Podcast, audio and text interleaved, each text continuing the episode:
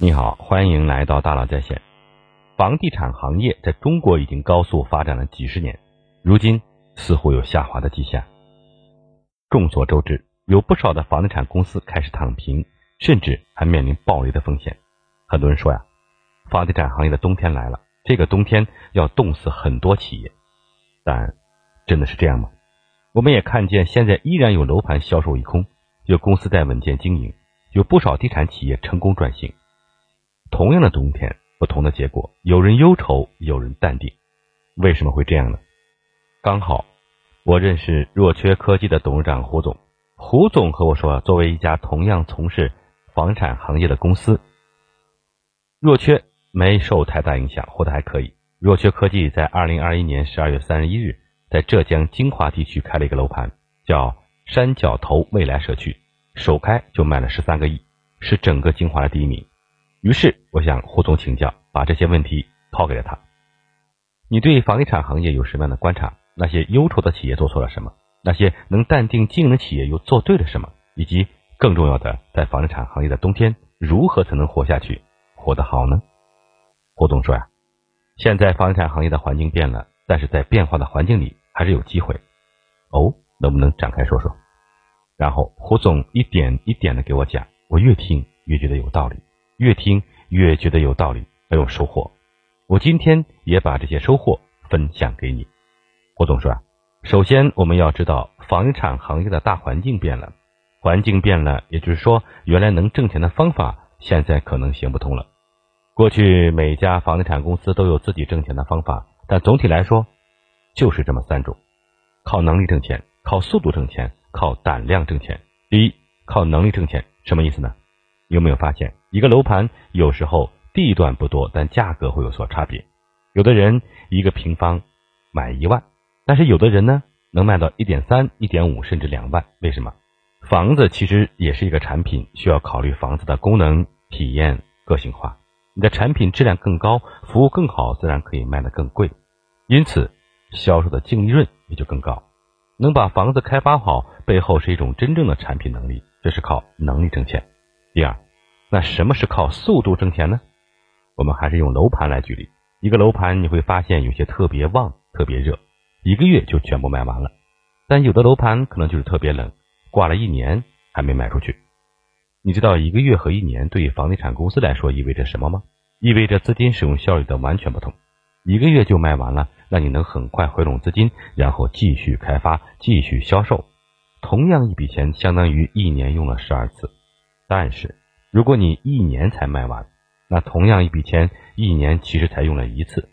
有的房地产公司就是能用更快的速度把房子卖掉，用很快的周转率来保证自己的发展，这就是靠速度挣钱。第二，靠胆量挣钱又是什么呢？这种挣钱的方式，可能你也听说过，就是加杠杆。有很多房地产公司开发一个项目时，其实是很少用到自己的资金的。他们拿下一块地之后，直接去银行抵押借钱，然后项目开发到一定阶段，拿到预售许可，就赶紧卖一批房子，收回一些钱。有了借来的钱，有了预收款，就继续去拿地，继续抵押，继续开发和预售。这其实就是加了杠杆，借钱来经营。显然，这种方法会放大收益，但也同样会加剧风险。现在环境变了，房地产行业被治理，有些挣钱的方法就遭遇挑战。那些靠胆量挣钱的企业最容易出现风险。资金链断裂，负债还不上，可能就要暴雷崩盘了。这就是你新闻上常常看到的这些事情。然后，整体的房地产行业有点冷，买家买房的速度也在下降。那些靠速度挣钱的企业都受到了影响。你看，三种挣钱的方法一下子少了两个，也就是说，以后真的要挣钱，几乎只能靠能力了。回到本质，真正把房子这个产品做好，因为你的房子好，客户喜欢，所以你才能活下来。所以，像我们若缺自己也一直在思考。我们之前比较谨慎，像我们的几个股东都是做实业起家的，骨子里就比较保守稳健，有多大能力就做多少事。若缺独立开发的项目没有任何负债，我们不举债也不融资。现在回过头来看，也算是走对了。既然走对了，就要继续走好，把手头的项目做好，真正的把房子开发好。房子是用来住的，那么我们就想，客户到底喜欢什么？我们想住在什么样的场景里？我们怎样才能满足他们的需求？年轻人喜欢喝咖啡、看书、听音乐，那能不能在住的地方创造这样的场景？老人要关注他们的身体和心情，怎样能满足他们的健康需求，又能让他们串门聊天？小孩子注重学习，能不能在小区里安排自习室？我们的山脚头未来社区，结果一开盘就卖了十三个亿。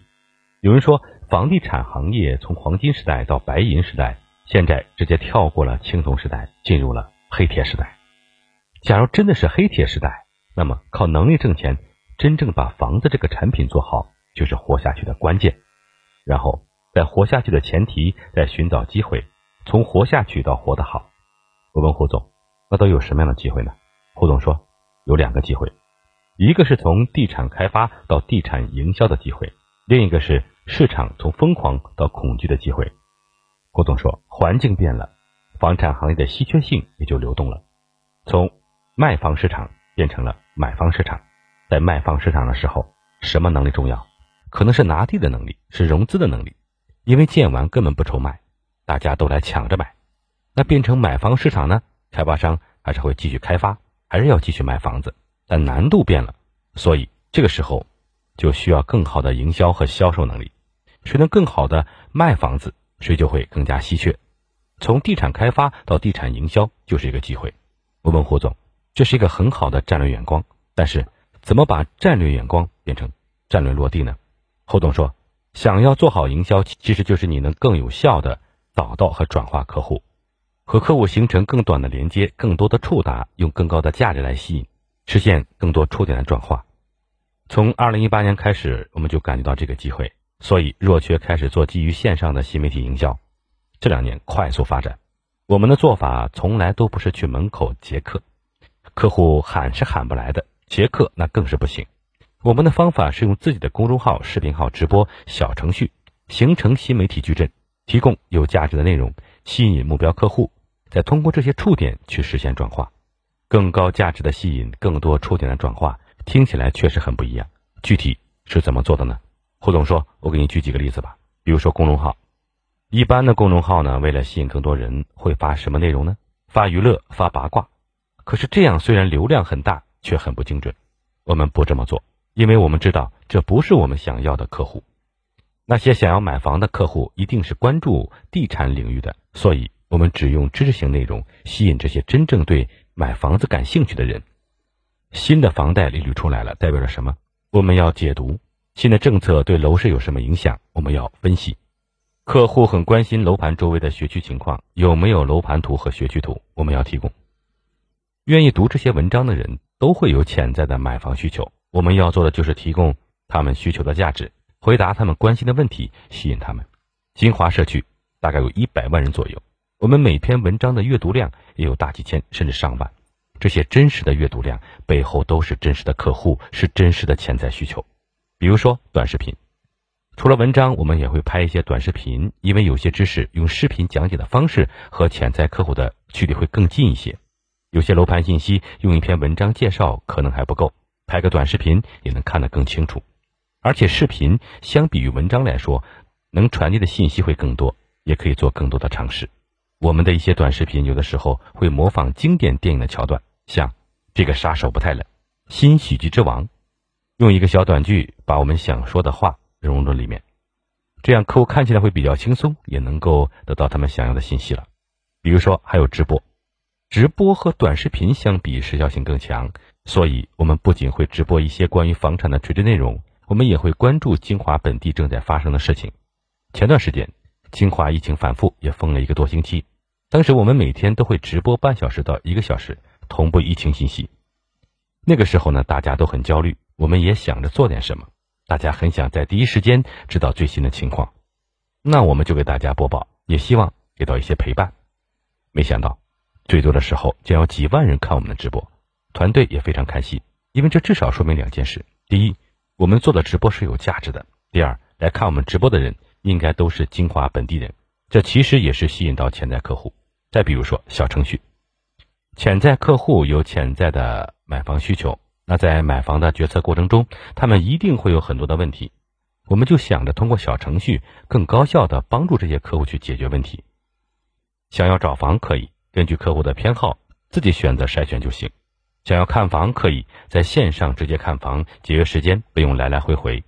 有喜欢的再约线下实地看房。想要咨询也可以，有什么问题大 V 都可以解答建议。在小程序里面，我们也希望给客户提供价值，帮他们提高决策效率。而通过新媒体矩阵吸引到的潜在客户的销售线索，我们也会有线上咨询师持续跟进，进一步疏导到私域，有专门的业务人员提供针对性的服务。互动说呀，现在我们的私域已经有几万个潜在客户，这些潜在客户更加精准，也有更加明确的意向，地产营销的效率也就更高了。现在呢，我们在尝试更多的创新做法，继续探索新媒体营销的机会。举个例子吧。我们在直播间里卖房，山对头未来社区就做了一场直播。我们把自己线上线下的客户都导入到这个直播间，在直播间里，我们九块九就能购到两千元的购房代金券。很多客户之前看过房子的，在直播间里通过购房券临门一脚做出决定；而那些没有看过房子的，也能通过直播相当于种了草，对房子留下一个好的印象。这次直播卖房也有不错的效果，卖了两百多张券，最后十二套房子成交。胡总说：“你发现了吗？刚刚说的这些呢，其实就是更高价值的吸引，更多的触点转化，通过新媒体有价值的内容找到并且吸引我们的客户。这些新媒体同时也是一个个触点，不断触达他们。房子作为低频高价的产品，数额太大，是一个慢决策过程，要施加很多次影响。传统的做法呢，也许只有一次两次触达，和客户打打电话，带客户看看房也就结束了。”但现在通过公众号、视频号、直播、小程序这样的一些触点，触达的频率会更高，成交的效率呢也就更高。这就是我们自己关于数字化营销的一些思考。胡总还和我分享了一个数据，在浙江金华地区，一年大概有两千五百亿到三千亿的销售额，如果能占有百分之十的市场容量，也能做到两百五十亿到三百亿的代理营销规模，也是不小的数字。若缺现在的数字化营销能力，未来也可以复制到其他省市，业务呢还会继续增长。从地产开发到地产营销就是一个机会，然后另外一个机会是市场从疯狂到恐惧的机会。胡总说，现在这个环境让我想起了一句话：别人疯狂的时候我恐惧，别人恐惧的时候我疯狂。什么意思呢？过去很长时间房地产行业非常繁荣，繁荣的时候呢，人们的信心就足，胆子就大。所以敢借贷、敢投资，大家总是认为资产的价格每年都要涨，今年涨百分之二十，明年涨百分之五十，后年就要翻倍了。每一个人都害怕错过，趋之若鹜。但是这种繁荣有可能是不太理性的繁荣，太疯狂的时候，资产价格往往会伴随着泡沫。这种过热的热情会让我觉得恐惧，所以自己也一直比较谨慎，因为我知道这种不太理性的繁荣。总有一天会回归正常。那一天是什么时候呢？就是当大家慢慢发现资产价格虚高、存在泡沫，已经远远超出其真实价值的时候。这个时候，大家会突然开始抛售资产，资产价格也会暴跌。胡总说呀，这个时间点我感觉越来越近，甚至可能已经发生。市场的信心明显没有以前那么强，即使有些资产价格已经跌穿它的真实价值，但大家在情绪上。还是比较恐惧，这个时候，如果你手上有钱的话，反而是一个进去的好机会，是捡漏的好机会。现在别人恐惧，我却觉得可以适当疯狂。胡总说呀，因为我们之前地产开发和地产营销业务的发展，公司的账上已经积累了一定的自有资金，这笔资金现在刚好可以派上用场。我们决定收购一些被低估的资产，这些被低估的资产都有什么呢？比如说被错杀了资产。像核心位置的商铺、车位，这些资产本身就很有价值，但是有些人可能因为特别缺钱，迫不及待的要低价出手，这时我们就可以四五折收进来，等到信心恢复了，行情好了之后再卖掉。还有的是一些需要运营的资产，像一些写字楼等等，这些资产呢是非常有潜力的，但可能原来人不懂开发，不知道怎么运营，就烂在自己手里了。这个时候呢，我们也会进行一些收购。因为作为一家从事房地产行业的公司，我们本来就具有开发和营销的能力，我们完全可以用自己的能力重新运营，提升资产的价值。冷会变成热，生也会变成熟。这就是市场从疯狂到恐惧的机会。别人疯狂的时候，我恐惧；别人恐惧的时候，我疯狂。好，我们来小结一下。这句话说的真好，但胡总说，你知道吗？其实我想和您分享的还不止这些。现在我不仅在开发公司的新业务，收购一些资产，更重要的是，我在不停的招聘人才。房地产行业可能处于冬天，冬天一定会有一些公司撑不下去，也一定会有些人才会被释放出来。我也很想把这些人才吸收进来，因为只有人才才能让企业有更好的长远发展。认真把房子做好，用更高的效率把房子卖好，在别人恐惧的时候适当疯狂，不停的招聘人才，这才是我们的战略。储备粮食，锻炼身体，过冬。听完胡总的分析，我不知道你有什么样的感觉，我深受启发。胡总的思考，我感受到他不仅有自己的战略定力和战略眼光，更重要的是还能敏锐的发现和抓住机会，把战略就落地，这很不容易。我们常常会说到环境的影响。但环境真的决定一切吗？大环境对每个人都是一样的，可如何与大环境相处，每家企业却是不同的。在房地产行业，依然有像若缺科技这样的公司在不停的思考和发展。希望你能从中学习，或者是感受到点什么。感谢胡总的分享，也祝福若缺科技。我也祝福你能活下去，活得好。好，感谢您的收听，咱们明天见。